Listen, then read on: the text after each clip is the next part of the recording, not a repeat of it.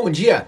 Hoje, segunda-feira, dia 6 de junho, e a semana passada aí que misturou ali o finalzinho de maio com o começo de junho, foi uma semana mais estável no mercado financeiro, mantendo bolsa em patamares altos e o dólar abaixo de 4,80.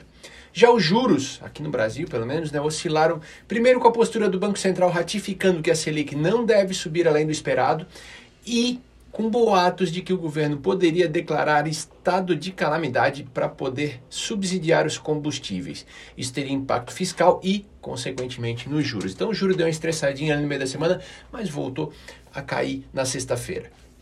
Em relação aos indicadores, nós começamos a semana com a divulgação do IGPM, que desacelerou, desacelerou bastante, mesmo assim veio um pouquinho acima das expectativas. Expectativa de 0,49, a variação foi de 0,52% em maio. Só que, para a gente lembrar, né, foi de 1,41% no mês de abril e já soma mais de 7% em 2022. O desemprego ficou em 10,5%, menor do que a expectativa e é o menor índice para um primeiro trimestre desde 2015, ou seja, estamos recuperando o emprego no Brasil, apesar de devagar, mas sim, estamos com taxas bem melhores. O rendimento dos salários é que ainda não deu sinais de melhora, ou seja, a gente tem mais pessoas empregadas, mas com salários mais baixos. É, e aí a gente teve o PIB do primeiro trimestre de 2022, né, que era esperado, bastante esperado, isso, bastante expectativa. A alta foi de 1%, a expectativa era um pouco maior, 1,2%, isso 1% em relação ao trimestre anterior, ou seja, quarto, quarto trimestre de 2022. Em contrapartida, esse quarto, quarto trimestre de 2022, ele foi revisto para cima, de 0,5% para 0,7%. Mais ou menos ali uma coisa compensou a outra.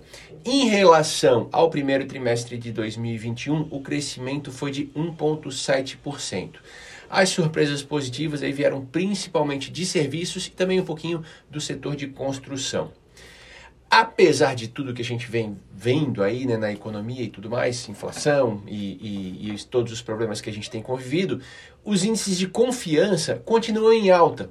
Uh, comércio e serviços registraram agora em mais melhores índices desde outubro de 2021 e altas também nos índices de situação atual e o índice de expectativas, que continuem assim.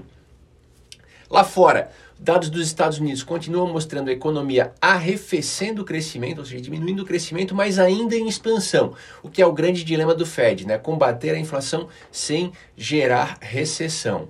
Os números de empregos né, nos Estados Unidos vieram melhores do que esperado, é, tanto na criação de vagas como no índice de desemprego. O índice de desemprego está em 3,6%, que é um nível bem baixo, uh, e o valor dos salários começa a se estabilizar. Parece que está encontrando um pico, o que pode ser positivo para as expectativas de inflação.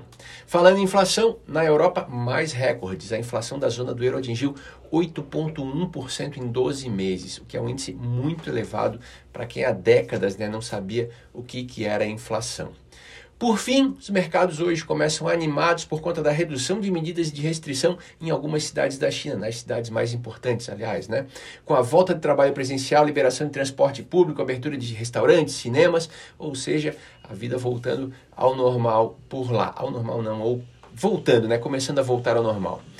Para essa semana temos a divulgação do IPCA de maio, um índice importante e que tem aí bastante expectativa em torno dele.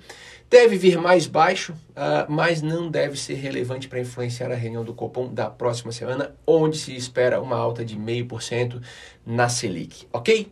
Ótima semana para todos!